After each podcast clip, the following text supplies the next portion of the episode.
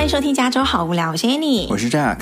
哎，最近有一个现象，我想先来提一下，就是你不是九月份要回办公室上班吗？嗯哼。但是是有一点点弹性的，不是说一个礼拜五天就完全回去了这样子，可能会慢慢慢慢 phasing，对不对？对，我们公司说是二三四要上班。二三四，哎，那还不错啊，就是头跟尾就掐掉了，嗯、让你慢慢适应，对不对？对。然后最近这个现象呢，就是爆发了辞职潮。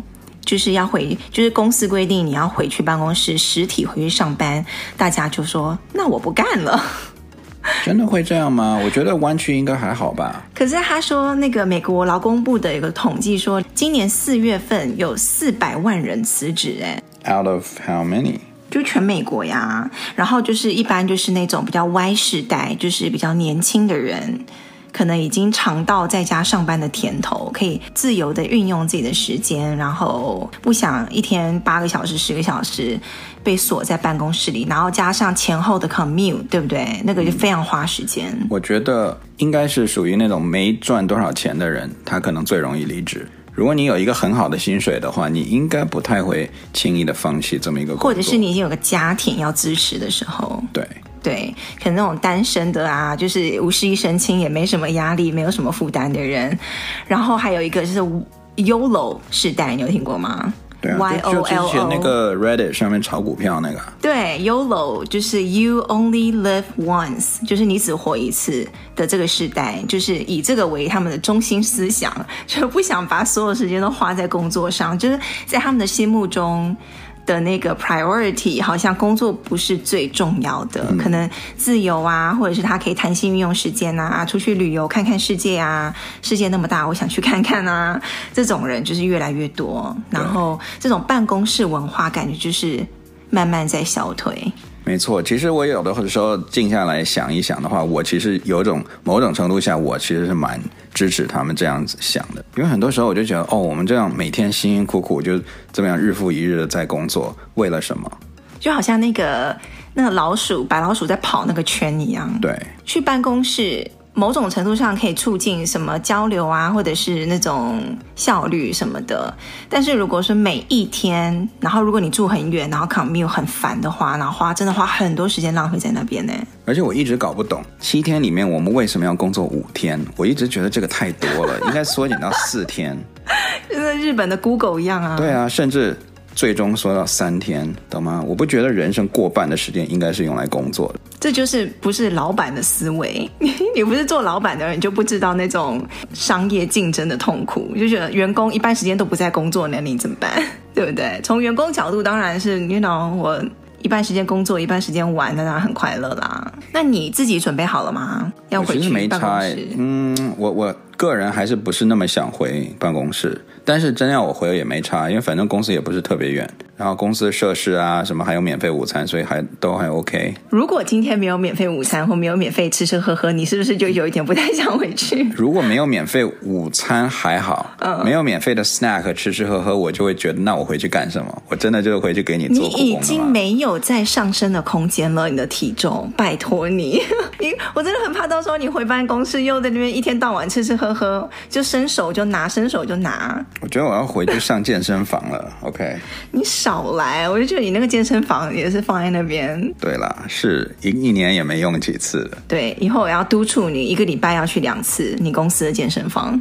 好，所以我们就再看喽。到时候你回那个公司，再跟我们分享一下你回去办公室的那个上班的情形。那我们今天要来讲呢是，呃，有一位听众之前留言给我们，他想要再听我们讲多一点升大学的事情。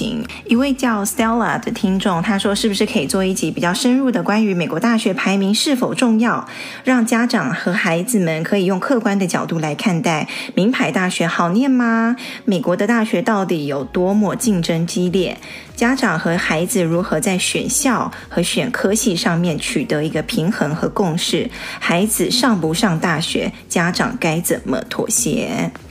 这个呢，我们之前有讲过那个大学的东西，然后我们有聊过我们自己在美国上大学的生活，在第十二集的时候，蛮早就做过了这个东西。然后在第三十一集的时候，我们又来讲了一下小孩在美国上大学的一个过程啊，然后需要注意什么事项啊，等等等等，以前有分享过。那今天呢，我们想再来聊聊一下啦。那还是我们不是专业的，对不对？我们还是以自己的经验为出发，然后我们现在也是为人父母了，然后就会想说。要怎么样来规划小孩子以后的上大学的路程，对不对？没错，嗯，而且这些东西没有什么标准答案啊，没有，对，对，所以就是因人而异，看你个人真正想怎么样去养孩子，或者怎么样。对你孩子的期望啊，或者是你对人生的看法。可是我不知道为什么我，我我我听他留言，我有一点点感觉是他跟他小孩子好像有时候意见会有分歧，是不是？可能小孩子想要另外一套，然后放，然后父父母想要另外一套。哦，一定的啊。什么叫一定的？很多父母跟小孩子就是父母跟小孩子要的大部分时间都不一样。像你当初一样。对啊。你跟你妈当初是不是也是？我爸我我妈当时想让我做律师。拜托，华人就是律师、医生，还有什么金融家，还是什么的，就是那几个啊，什么师、什么师的老师。一般一般那个华人就起码在美国不会想让小孩去当老师，因为当老师钱很少。哦，美国的老师很钱。对，除非你当教授，教授的钱虽然不算特别多，但起码每一年他有那个 summer break，所以综合下来你的时间其实还蛮多的。嗯。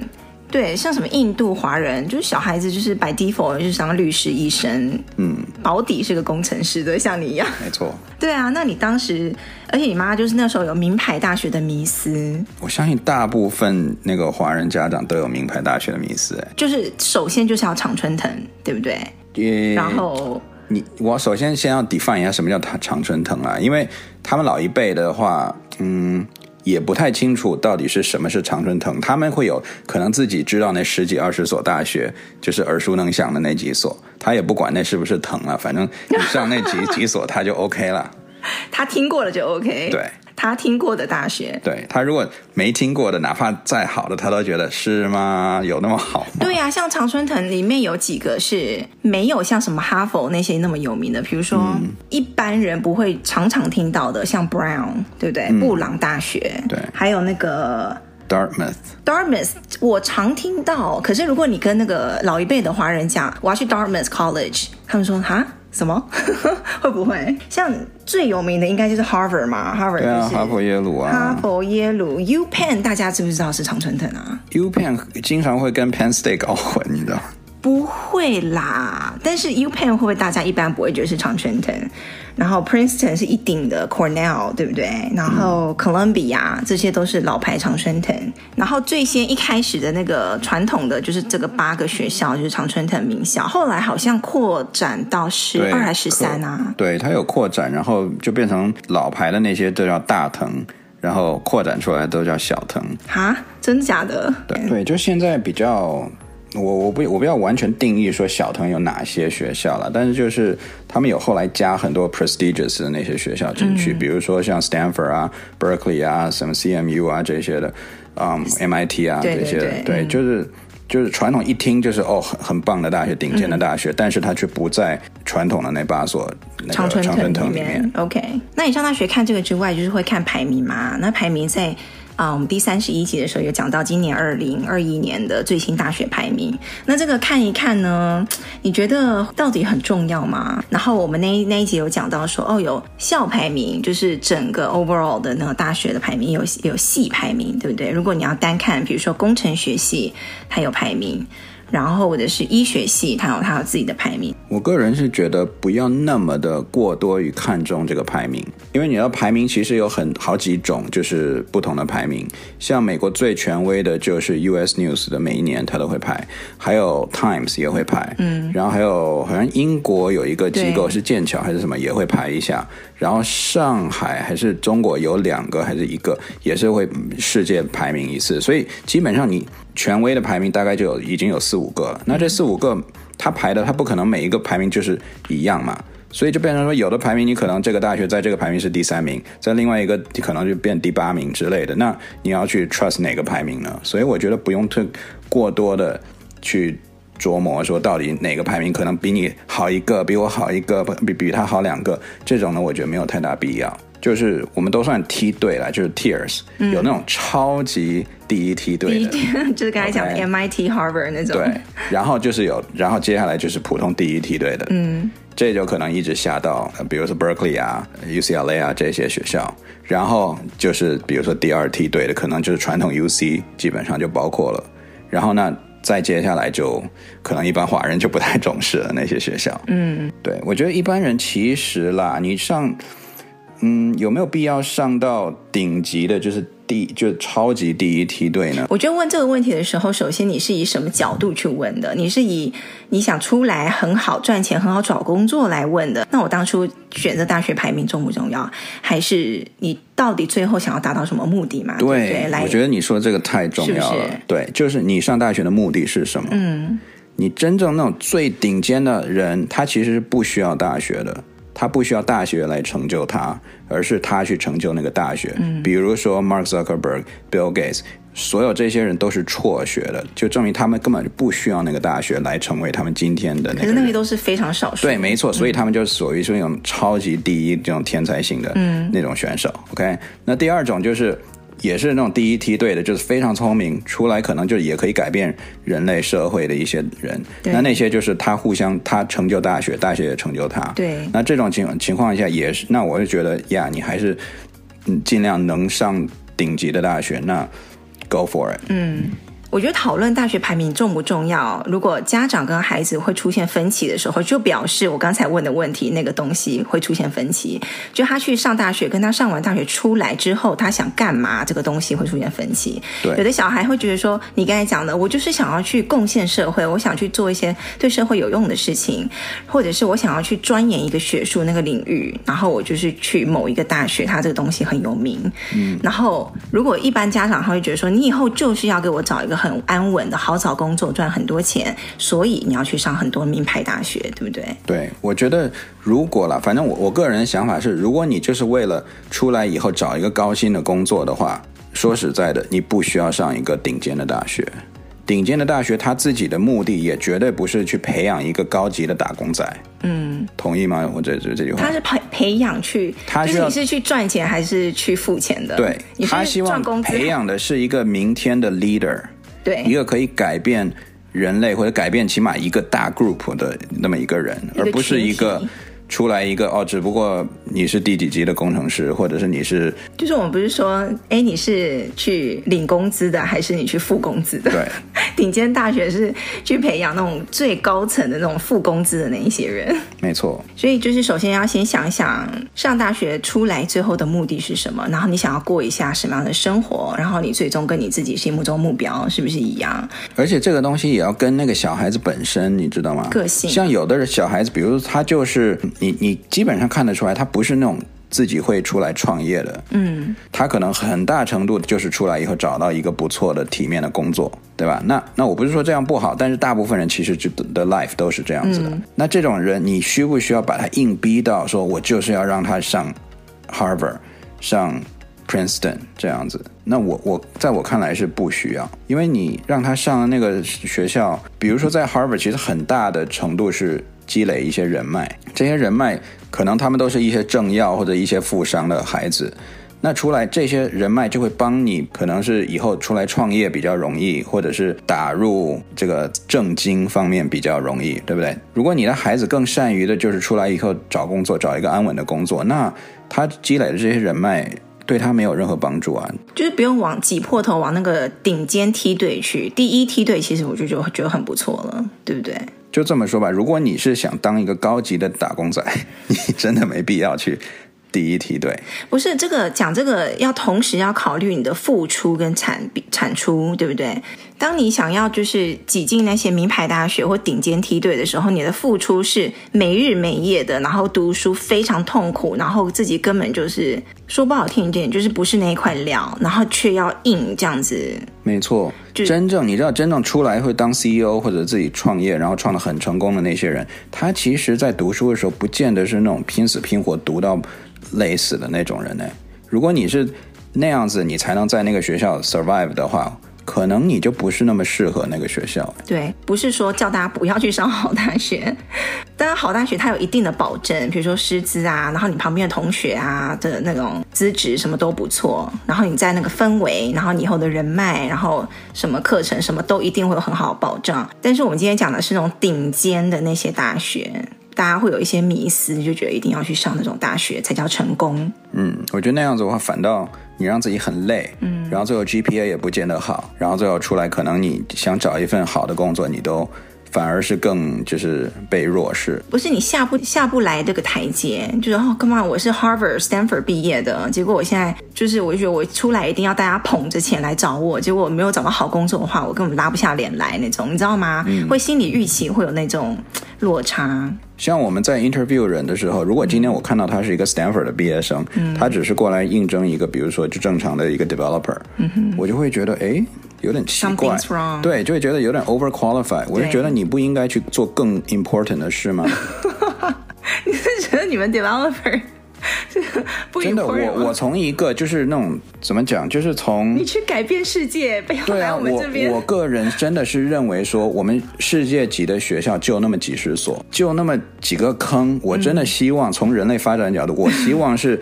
真的是最顶尖、最有能耐的人去 fill 那几个坑，对，而不是说我我知道我的几把刷子，你今天告诉我我有资格进 MIT，我会觉得说呀，我谢谢你让我进 MIT，可是我真的不觉得我值得，你知道吗？真的是最有能耐、最能改变世界、最有心思去改变世界的那些人，去利用这些资源，嗯，然后来帮我们改变我们世界，让我们变得更好。而不是说让我这种，比如说就想出来找一份安稳的工作的，你让我去上个 MIT，我真的觉得浪费资源。那你当初跟你妈有进行一个很长的斗争吗？还是有？其实当时甚至有吵过架，因为他当时对他当时比较想让我，就是因为父母嘛，都想让孩子以后生活更好，所以他会认为说律师赚钱更多，所以他当时就极力推荐我去做律师。可是他完全不想说我是什么样的人，嗯，我到底。喜不喜欢做那个？然后我就跟他讲啊，我就想学电脑啊，嗯、然后我就想当工程师啊。然后我个人是，嗯，我没有那么想念律师。第一，我觉得我英文还不够好，嗯、而且第二，我看到那些律师那些。条款啊，那那种语言我就背东西很不行哎。对，他怎么会连你这么基本的？所以我就知道我肯定不是当律师的料。哎，我不知道这个事情哎，我不知道他这么具体的要你当律师哎，我只知道他一直要你上好大学。对，因为他有好几个朋友都是律师的，就是那 patent 的律师，嗯，然后他就看他们赚超多钱的那种，哦，然后他又觉得哦，这个律师那个可以以后的生活可以过超好的，所以他又觉得说你要不要？当律师那样子，嗯，对，我可以理解他了。你当父母的一定会希望小孩以后生活是对尽量好嘛，对呀。Yeah, 但是我当时从我小孩的角度，我是觉得说你也要知道我是不是那块料，嗯、而且我到底想做什么，是不是？我我并没有觉得说我想当一个就是学电脑的工程师，好像是那么。就好像很低端，或者是以后会赚不到钱一样，嗯嗯，你懂吗？就是所以，所以当时我就跟他有吵架，真的吵起来，真的吵，哇！那结果你真的跑去念了个电脑，那他那他也不能怎么办啊？那我帮你办休学吗？那当然了，对啊，而且你们就在戏骨哎，他怎么完全不会考虑工程师这个东西？也太妙了吧！因为你要知道，就是。很多父母他就是还是有那种分三六九等的，他会觉得说哦，律师里面，比如尤其是做 patent 的，做那种什么或者出庭的那些律师会赚赚最多的，嗯，然后就是什么做那种外科手术医生的 那种也是赚超多的，要不然就是华尔街做 finance 也是赚超多的，大概就这三种是赚赚爆多嘛，嗯其他的你说 engineer 大部分 engineer 除非你是有一个什么专利或者什么，你可以稍微。靠那个赚点钱，不然呢？一般 engineer 你不你如果不出去开公司，你你赚的钱就跟百分之八十的其他的 engineer 差不多。嗯，好，然后再下来看看名牌大学好不好念？嗯，多名牌，问题就是。我们两个都没有上顶尖名牌大学啦。你的你的那个你的那个 undergrad 就是上 UC Davis，然后你的硕士 master 是上 Carnegie Mellon，就是工程学系很棒的。一个大学。然后我呢，就是在台湾念两年大学，然后休学，然后跑来这边重念大学。我是去啊、一开始去那个我们溪谷这边有个社区大学叫 Dianza，应该在这边生活的人都知道这个 Dianza College 应该还不错。然后在那边上了两年之后呢，我就转学到 UC Berkeley，所以我是一个转学生。然后转学生过去，我觉得跟一般的学生还不太一样，就是我那个时候当时我就觉得有一点分派的感觉，就是有那种从大学一年级就这样升上去，升到，因为我上去是直接念进到 Berkeley 是直接念大三嘛，因为我在社区大学已经念了前两年了，所以转进去的时候是直接转到大三去，然后你就会明显看到转学生有自己有一派，然后另外一派是从一开始就进那个 Berkeley 的那一派。怎么分的这个派啊？是你们自然就大家都会知道啊？怎么会？你不说谁会啊？哦、oh,，Come on，大家那个介绍一定会说啊，我是个 transfer 啊，都会什么？就会讲、啊。就说我是个大三的就好了。为什么要介绍说我我是个 transfer？不会啊，那你聊天聊一聊，人家说哦，那你大一大二的时候在做什么，或参加什么社团？OK，那所以呢，然后你他知道以后就会开始背歌你吗？不会背歌我，但就是你会自然就会哦，转学生的就会自己一块一起玩，就是会比较亲近一点。然后那种一开始就在大学里面的人就会自己形成一派这样子。是，对，所以我那个时候的生活圈子就还是跟转学生在一起比较多。完全没想到哎，我我在 Davis 的时候都没有这样子，没没碰过这样子的。你有碰到转学生吗？几乎没有哎，真的吗？或者是我我就算碰到，我也一视同仁，我根本不会他管他是不是转学来的。嗯，然后我说到这个大学好不好念呢？我觉得还蛮不好念的。就是这什么话？你从 De Anza 转上 Berkeley，然后你说嗯还蛮不好念。你是在凡尔赛吗？你是说 Berkeley 不难念吗？我嗯、呃，我现在。我现在心里很挣扎，因为我想起我高中在台湾就是要上大学联考那一段时间，就是读书读到昏天暗地的那个时候。我那时候如果要跟高中升大学那段日苦读书的日子来比的话，我觉得 Berkeley 其实还好。就是你去那边，你会只是读书的形式变了，就是你不是一天到晚在背书，然后也不用一天到晚就是好像填鸭子一样，然后记很多东西，然后拼命去算很多东西。那边就是很灵活，你上课要要。要 participate，你的分数的那个算的分数不一样，你有参与的分数，你有做 project 的分数，你有考试的分数，你有平常交作业的分数，对不对？那个组成的成分就不一样，所以就变得很很琳琅满目这样子。那我只能说，你上的不是工程系。工程系是怎样？就要死读吗？对啊，真的假的？工程系都是扒一层皮出来的。OK，哦，就以一般人的情况下，我不是说天。好啊，你你想你说一下，你工程系有多难读？就是小扒一层皮啊，而且其实没有啦，就是你上次不是说你在 Palo Alto 那个钢海读的很痛苦吗？对，那那个真的是我最辛苦的四年。所以上了，上了大学以后头一年，我真的觉得超简单的。是不是？我说的就是这种落差。可是就头一年，上到第二年的时候，我就开始读一些大三的课嘛，就你可以选课嘛，然后有的时候就开始选大二的时候你就选大三的课，会有几门，然后就开始选到比较难的电脑的那些东西，然后就学的东西就比较。比较难啦，当时有的东西不是那么容易懂，然后就可能有的时候会会欠一点，这边欠一点，那边欠一点，欠到最后就觉得哦，好难的，我什么都没搞懂那种的。然后你知道，当时我读的是 Computer Science Engineer。就是有点像 Berkeley 的 EECS 一样，就是你又要学软体部分，又要学硬体部分。嗯，我超级讨厌硬体，你知道吗？然后，所以我根本就对那些电路啊、什么 Circuit Digital Design 那些的一窍不通，尤其是 Analog Design，我真的是算到我那个那个脑子都发麻那种。可是那是必修，是不是？呃，如果是 CSE 的话，是必修。那你怎么会跑去拿那个呢？因为我爸在选课的时候，他就一直告诉我要选那个带 engineering，就是你要软件硬件都要一起学。他说你如果光是学软软件的话，他当时很就是对软件有偏见了，他会觉得学软件的人就只是用人家已经写好的东西，然后再继续组成一个其他的东西，就有点像你在拼 Lego 一样。嗯，你只是用别人造好的 piece 来拼一个更大的 piece，你没有去，你根本就不知道那个小的 piece 是怎么来的。嗯，所以他就说你一定要去读一些硬件的东西，就就 engineering 的东西，这样你才知道那电脑的底层设计是怎么样的。结果你读到吐血。Which is OK，就是我 我大概知道，对对，你学一些可能 lower level 的 design 的那些是比较好的，但是有那么几堂课，尤其是 analog design，就是要用到电路，然后要设计那些，嗯、你知道那那种什么电路板，所有那些的东西嘛，然后。就运用到就是比较高深的那些数学啊，那些微积分那种的，真的是就当时微积分最后一堂课那个搞不清了，就那种 partial differentiation 的那、嗯、那部分，我都已经学的没有那么扎实了。嗯，然后又要用那部分去做这个 circuit design，然后我整个就是。就就差点没当掉，就对了。如果我们听众里面有硬体工程师在听你讲这一段，应该在那边自己对。他直接就在那边啪啪就说：“你这个都不会，这么简单的东西。”对，真的我超级佩服那些硬硬体对设计那些 circuit 的。对，就 digital circuit 我还 OK，就是那 analog circuit 我真的觉得你怎么可以算那么多东西啊？好啦，就是、我我是听都听不懂啦，所以我都觉得你们都很厉害。那我这边呢，我觉得 Berkeley。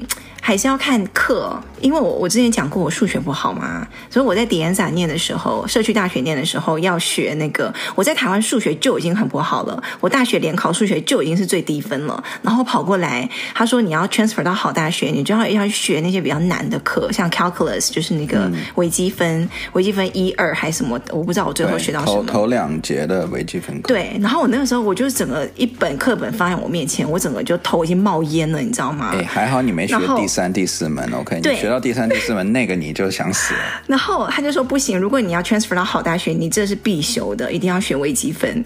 然后呢，对，就是拜你所赐，你真的是一个好老师，你就手把手把我那个微积分给，就是我最后都得 A 什么的。我就觉得哇，我怎么可能会得 A？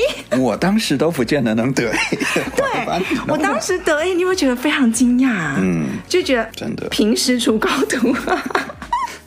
对，反正那个时候我只要遇到有数学的课，我就觉得很头大，所以那个时候我就要拼命的念书。然后像呃，我我是念商商学院嘛，对，商学院就是要念经济呀，就是所有跟商沾边的都要去学，像什么经济课呀，像 marketing 啊，市场课呀。可是我真的觉得你们那些课不难呢。对。只要不跟数学沾上边的，我都觉得不难。就像什么 marketing 或是什么 consulting，或者是或者是就是一般 business 的那种，比如说通识课，对不对？就是跟我一跟我一直跟我讲案子，一直跟我讲什么来龙去脉，然后商业怎么运作，那个我都觉得 OK。只要不要就叫我去算东西。所以呢，看你的个性跟看你自己本身你是擅长哪一类，对不对？然后到时候你也可以去问一下学校的 counselor，就是选这一方面的路，这个系到时候会拿哪些哪哪种课。对不对？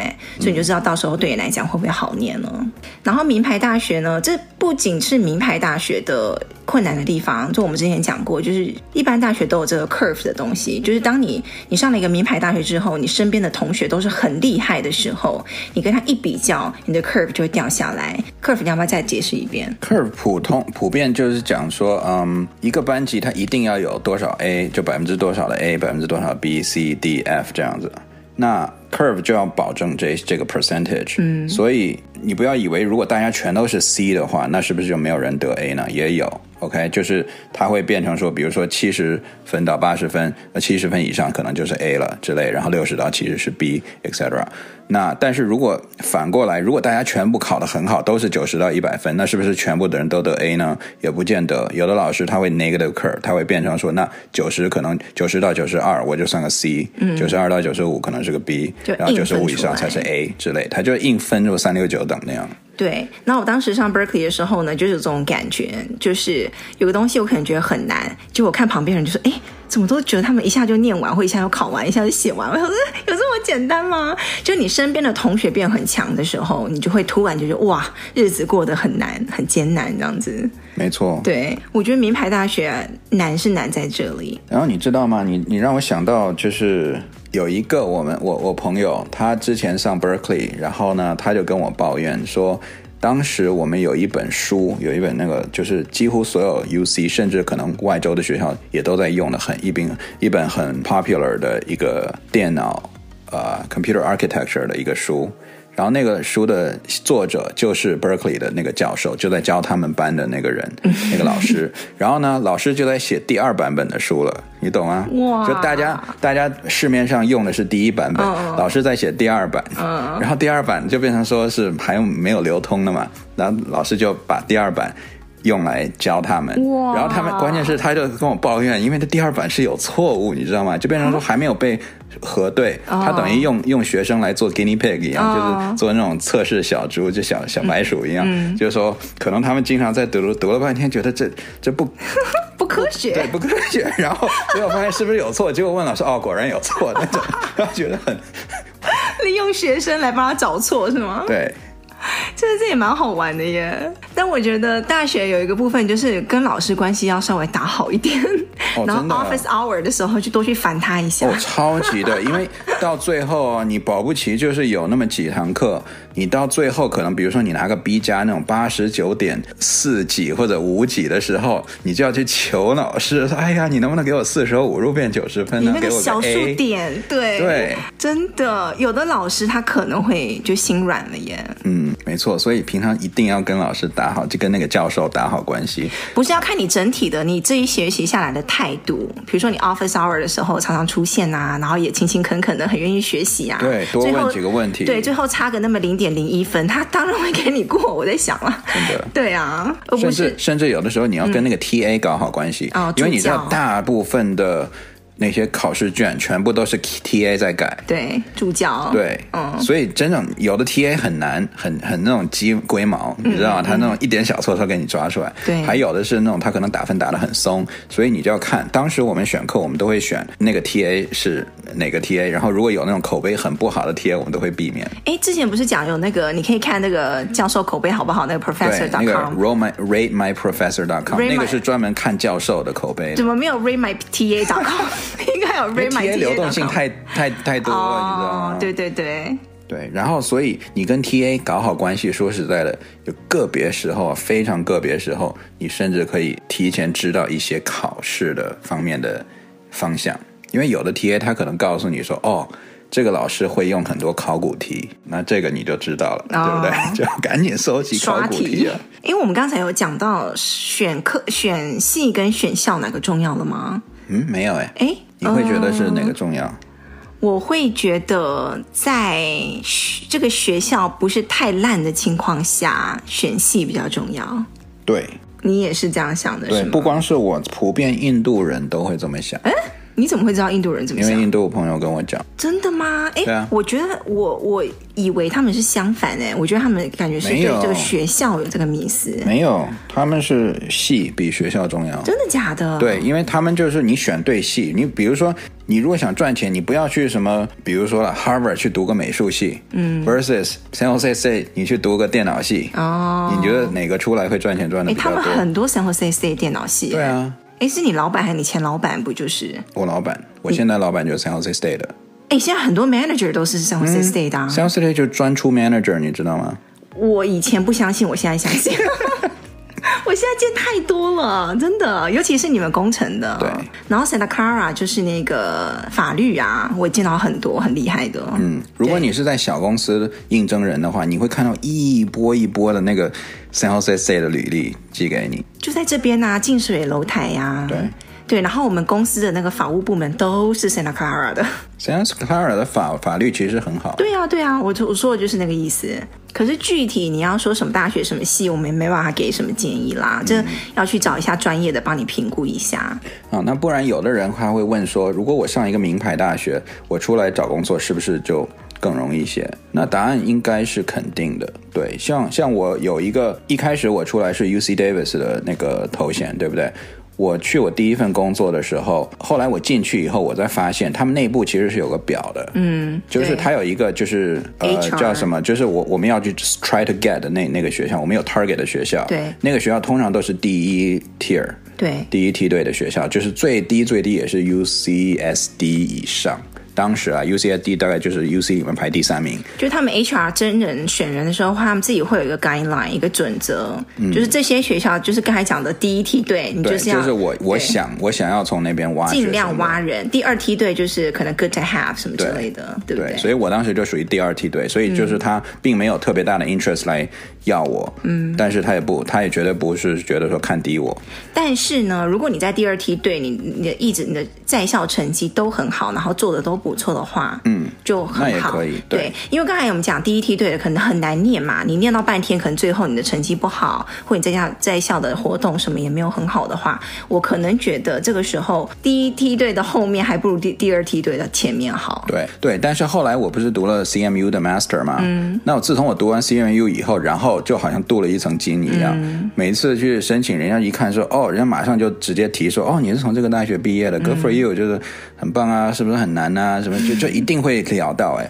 以前我 UC Davis 就人家都不会聊，尽管你觉得 UC Davis 才是比较难读的，是吗？对啦，因为大学肯定比 Master 难读啊。Master 到底好不好读啊？很好读哎，我觉得超级混，也不到超级混，但就是就相比大学跟高中，我真的觉得算混的。真的假？因为你们是 project based 嘛？对对，就是。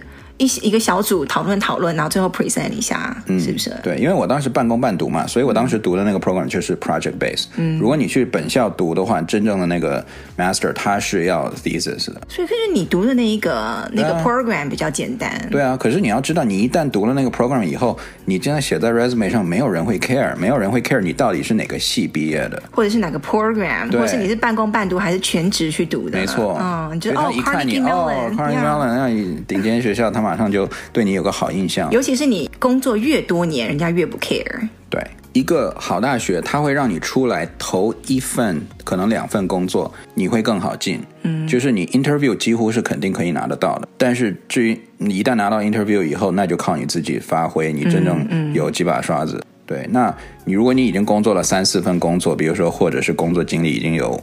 五年、十年以上的话，那基本上没有人会再看你的大学了。起码就我指的就是湾区的这个工程师类的。但是如果你升到 Director、VP 以上，那个时候反倒又重要了。对，没有看那个。Board 或者是你的那个 management 的团队，他们都会把他自己的大学给列列出来。嗯，最后来讲这个这个问题好大哦，要不要上大学？很少听到这个问题了耶，因为感觉人人都会上大学。嗯，其实我现在有点趋势，就是越来越多的人可能上大学不是他唯一的选择了。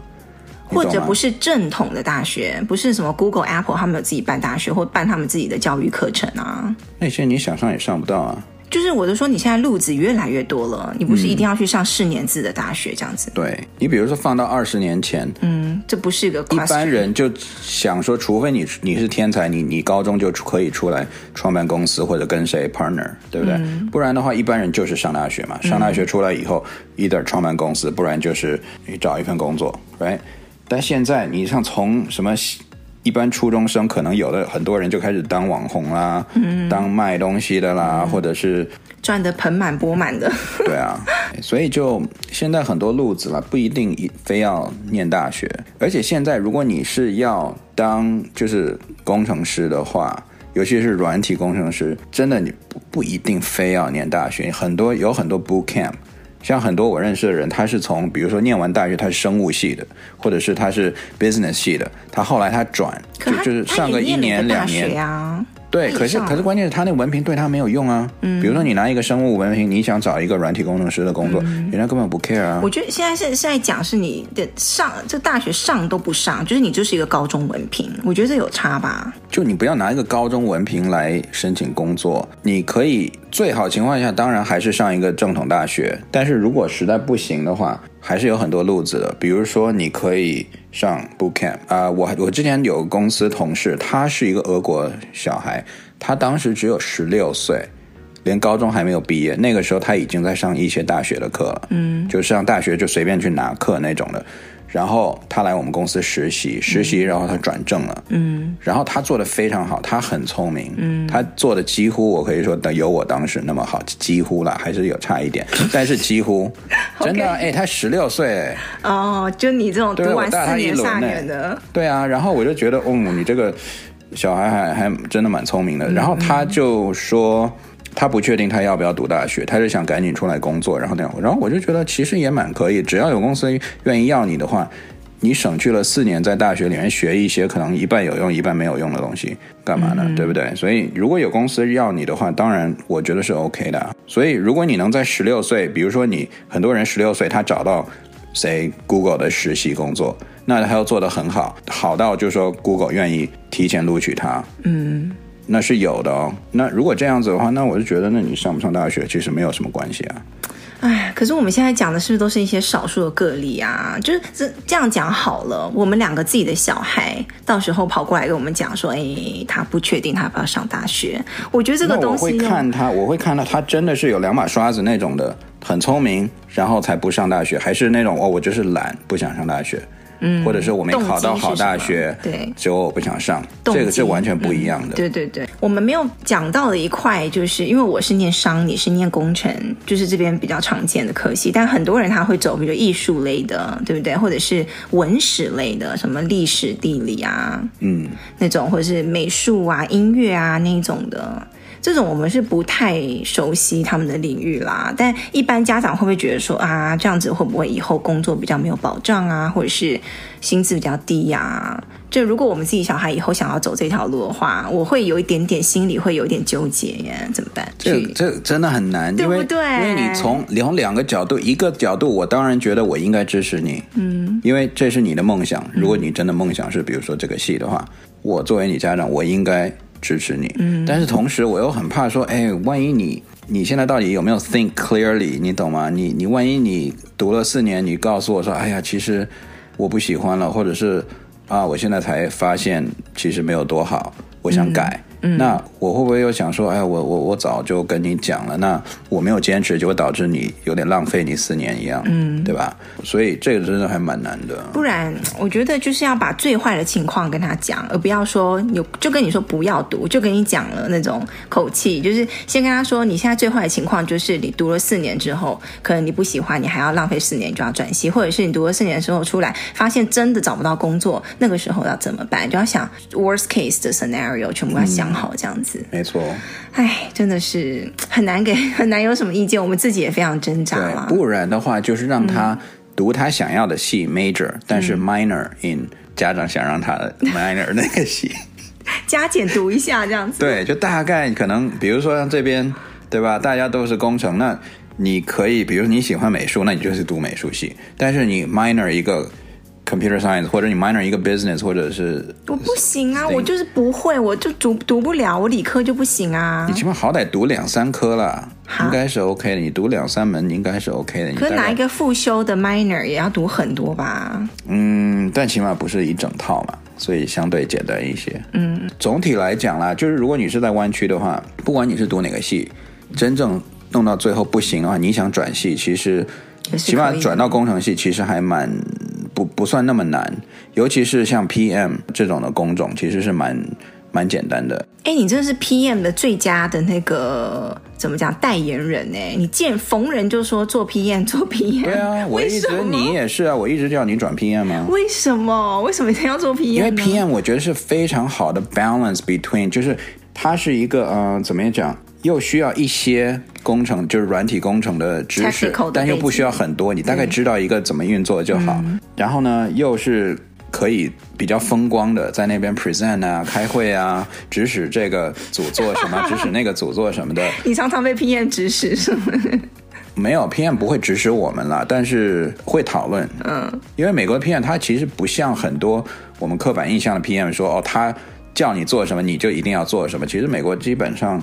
呃，你会讨论，很多时候你可以 push back 的。OK，PM 就是产品经理，所以他收到外部的回馈之后，要跟内部的工程师去讨论一下产品接下来该怎么做，怎么去发展这样子。那这个东西呢？哎，我我是我我就应该，你你去 push 小孩好了，我这边你就不用想了，我应该是不会讲。我强力建议 PM to anyone anyone seriously。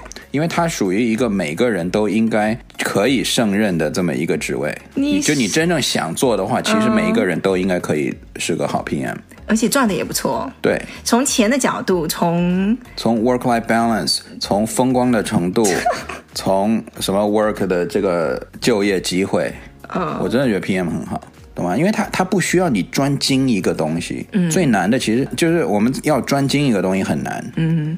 但是 PM 恰好他不需要专精，他只是需要都会要知道，他需要一些怎么开发，他最好知道一下；怎么样 architecture，他可能也稍微知道一下；怎么样跟老板汇报，他也要知道一下；然后怎么样做 presentation，然后对整个软体开发的这个流程，大概都要知道一下，然后再知道一下怎么测试，嗯、大概就就这样就可以了。因为你你你知道我在 CMU 读的其实就是 PM 的这个系。对啊。那你最后怎么没有去读 PM 呢？因为哎，种种原因就转不过去了，或者我我当时也太太累了，就没想。完蛋了！我觉得你现在就是要强力 push 小孩做 PM。但是，但是我当时我真的想很想做 PM。嗯，对，有一有一度啦，我真的就是很想做 PM。你现在也不晚啊，要不要？哎，我都已经不用在你自己身上，已经这么久了，我我这样转 PM 重新开始很难了。那你还叫我比较比较？不是啊，我我是说那种可能。刚工作，比如说三五年的，如果你觉得你不喜欢你的工作，你想转到类似这种工程的工作的话，我觉得 PM 是个很好的选择。嗯，我都已经做工程都做十几年了，我干嘛再转？好了好了好，有有那种想要转转行转系的，想转到不错的东西，来私底下问一下 Jack，或者是有没有 PM 的那个朋友，是不是来跟我们讲一下这个？工作是不是真的这么好？哎，我这有好几个 PM 朋友啊。我知道啊，但是有的 PM 他觉得也没有怎么样啊。PM 很好，很风光，真的。你你可以是个小 PM，就是那种一个小公司或者大公司的小 PM。有名的 PM 你可以做到几乎 CEO 级的。你像那个雅虎之前那个 Marissa Mayer，他以前在 Google 就是一个 PM，但是他是非常。重要产品的 PM，对，那不得了，大到他可以年薪几百万、几千万都可以的。好，你是 PM 最佳代言人。好啦，那我们今天差不多先聊到这里，都是我们自己的个人的经验跟我们现在的想法啦，可能以后也会变，也不一定。等我们自己小孩要上大学的时候，可能又会有不同。我们到时候 Podcast 做到那个那时候嘛。那个时候还会有 podcast？还是什么不同的形式？不过今天就先聊到这里喽。如果喜欢我们的频道的话呢，就在我们的 Apple Podcast 上面呢，给我们一个五星好评，然后顺便在那边留个言，让我们知道你的鼓励跟支持。嗯，或者是有问题想听我们讲哪一部分，可以跟我们留言告诉我们。对，你可以在直接 Apple Podcast 上面留言，或者是每一集的节目介绍里面呢，如果你点进去就有一个小连接，里面点进去就是专门给你留言的地方。然后呢，一定要来 follow 一下我们的脸书，我们的脸书有我们平常日常生活中的 po 文啊，等等等等，跟大家分享一下我们的日常生活动态。我们就下个礼拜再见喽，拜拜，拜拜。